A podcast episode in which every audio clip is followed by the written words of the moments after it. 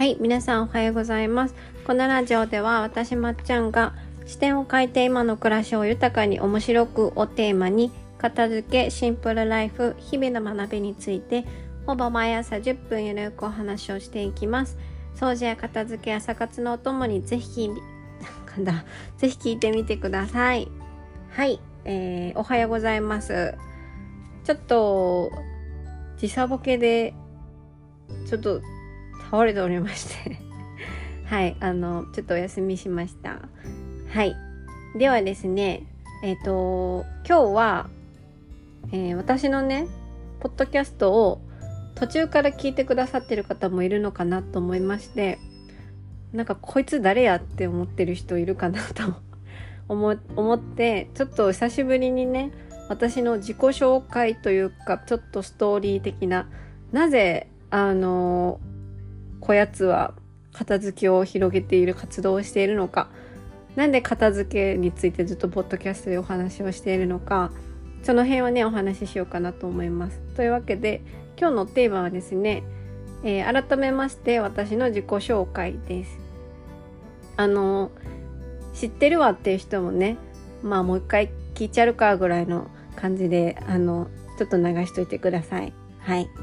というわけで私は岐阜県生まれの岐阜県育ちの生粋な岐阜県人であのまっちゃんと言います。で今はね岐阜県で、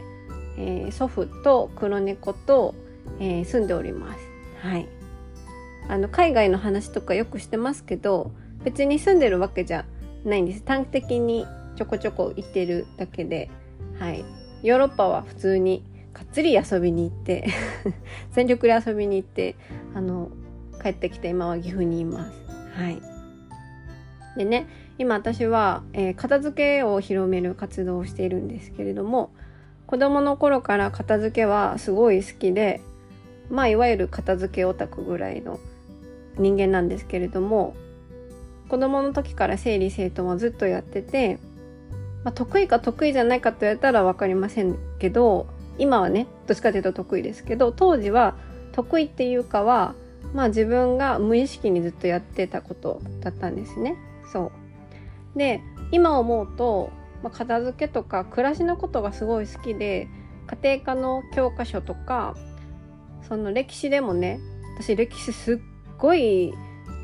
授業寝てたんですけど つまつまらなくてあの貝塚の辺だけねやたら覚えてるんですよ。弥生時代の辺まあその歴史のね一番最初で脳がストップしたっていう考え方もありますけど弥生時代とか縄文時代とかあの辺の話はすごく好きなんですよ。であの貝塚もねすごい好きで面白いなってあの縦穴式住居とかもすごい好きで見に行きたいなと思ってたぐらいやっぱ生活に関連することはね確かにあの頃から好きだったなって思います。はい、一回その縄文時代のテストの時に貝塚しか覚えてなくて全ての欄に貝塚って書いてたことをねちょっと思い出しました。うん、であの大人になってからはえっと医療職に普通に就いたんですけど、まあ、それもね自分でなりたいっていうかは、まあ、親に言われてなんとなくなった感じなんですよ。そうで社会人1年目の時にちょっと仕事がしんどくなって辞めたんですけどその就職先は公務員みたいなところだったんですね。市の病院だったので。なのであの客観的に見たらそんないいとこね辞めるのって結構なんだ？周りになんか言われるよなとか新卒1年目でなんか言われるや言われるよなとかいろいろ考えてなかなか辞めれなかったんですけど、まあ、結構しんどかったのであのまあ辞めたんですよね。で、まあ、しんどかったんでそのその病院をね紹介してくれた先生とかもすごい謝ってきたんですよ。あんなとこ紹介してごめんなみたいな感じで。でその時に私があの自分で決めたところですからって返事をしながらもなんで私そこの病院行ったっけって思ったんですよね。でよくよく考えたらなんかそこのね病院の見学すらも私してなくってで受かるとも思ってなくて勉強もせずに確か行ったんですよ。だから多分公務員っていうあの人に見られるとてあのいいところ、まあ、公務員って言ったら印象いいじゃないですかなんかそういう世間の目とか親にいいように見られたいみたいな感じの基準で結局そこの職場を決めてたなってその時に気づいたんですよ初めて。うん、あの自分で選んでないじゃんみたいな。まあ自分で選んでたんだけど本当は自分で選んでなかったんやなって気づいたんですよね。そう。まあその経験があってそこから私は結構自分で選択するっていうことをすごく大事にしてしたんですよね。し始めたんですよ。何か人に言われた時に自分には必ず自分の基準でノーっていう選択肢があるんだとかあのもはや選択肢がないと思っていることも実は選択肢があるんだっていうことをね結構意識して生きるようになったんですよ。そうその事件。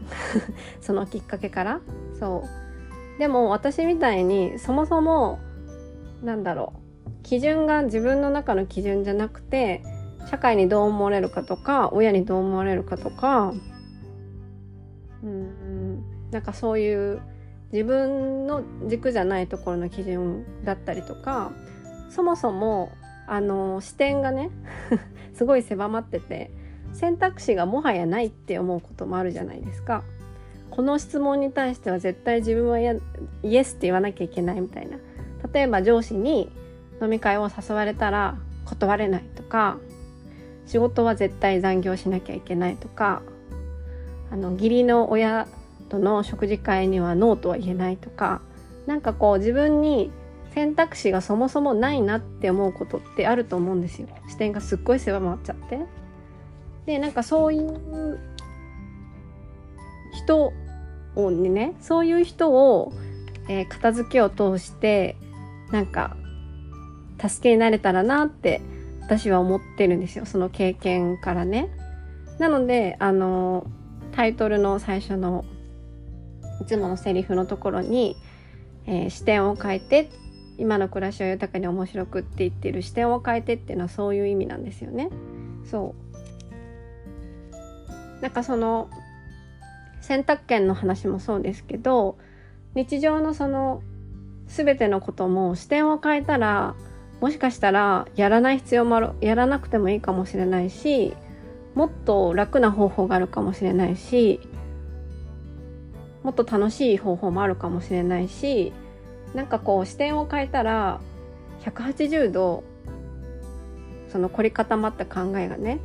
もしかしたら覆されるかもしれないっていう、え、可能性がねやっぱ秘め秘められてるんですよ。そうで片付けもすごいその一つだと思っていてあの、まあ、私からしたら片付けってすごく楽しいものなんですけどあのいやいやっていうかしょうがなくっていうか結構目の前の、えー、山とか床に転がっているものとかとりあえず今の目の前の状況をどうにかしたいと思ってあのすごい努力されてたりとかどうにかしたいと思って日々なんかこういろいろ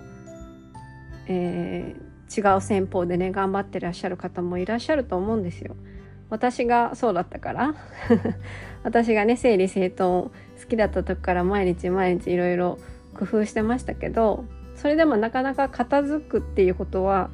ならなかったのでそうでも私はちゃんと片付けはね学んだりとかたくさん本を読んだりとか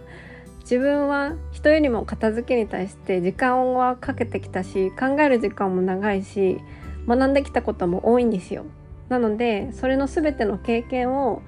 ギュッとまとめてあの皆さんにお伝えすることでその皆さんの日常のね片付けに対する視点とか暮らしに対する視点がもっと、うん、一言でまとめると楽になってほしいなって思うんですよね。そうなんか片付けごときにねもうそんななんかエネルギーとかあの体力とか思考とか使わないんでほしいんですよ。一回がっつり向き合っちゃえば一生に一回がっつり向き合っちゃえばそんなね片付けでがっつり悩むなんてことはなくなるんですよね。そうなくなるんですよ。私みたいにね片付けが大好きな人は別に一生1日1時間とか2時間とか片付けにね時間を費やしてもいいと思うんですけどみんながみんなそうじゃないと思うしあの片付けよりね時間をかけたいこととかエネルギー注ぎたいこととかもっとあると思うんですよ。そうでも一回一回でいいから一生で一回でいいので一回がっつり向き合っていただけたらあの片付けって違う世界が待ってるのでそうあのそういう体験をしてほしくって私はねあの物と自分と向き合う片付けっていう、えー、モノジブサービス略してですけど片付けのモノジブサービスっていうのを、えー、やってます。はい。それであの先日ね募集した、えー、あなたのしたい暮らしを考える個別ズームなんですけどあの片付けねまず始める前に最初にある程度のゴール設定を自分でしておくことが大切っていう意味合いでしたい暮らしを考えようっていう回なんですけど回、え個別のズームなんですけどこれあのちょっと違う日にちがいいなとか時間が合わないよって教えてくれた方が何人かいたので追加でね3名様だけ再度募集しますので、はい、もし興味がある方は、えー、URL に載っている LINE 公式を登録して、えー、お待ちください。はい。もうすぐ募集しますので、はい、お待ちください。というわけで、今日のタイトルはですね、あの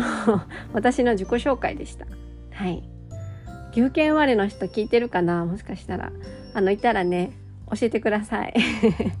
嬉しいので、単純に。はい。では、えー、ここまでね、聞いてくださってありがとうございました。今日もね、しっかり一日をね、味わい尽くしてください。はい。では次回のポッドキャストでお会いしましょう。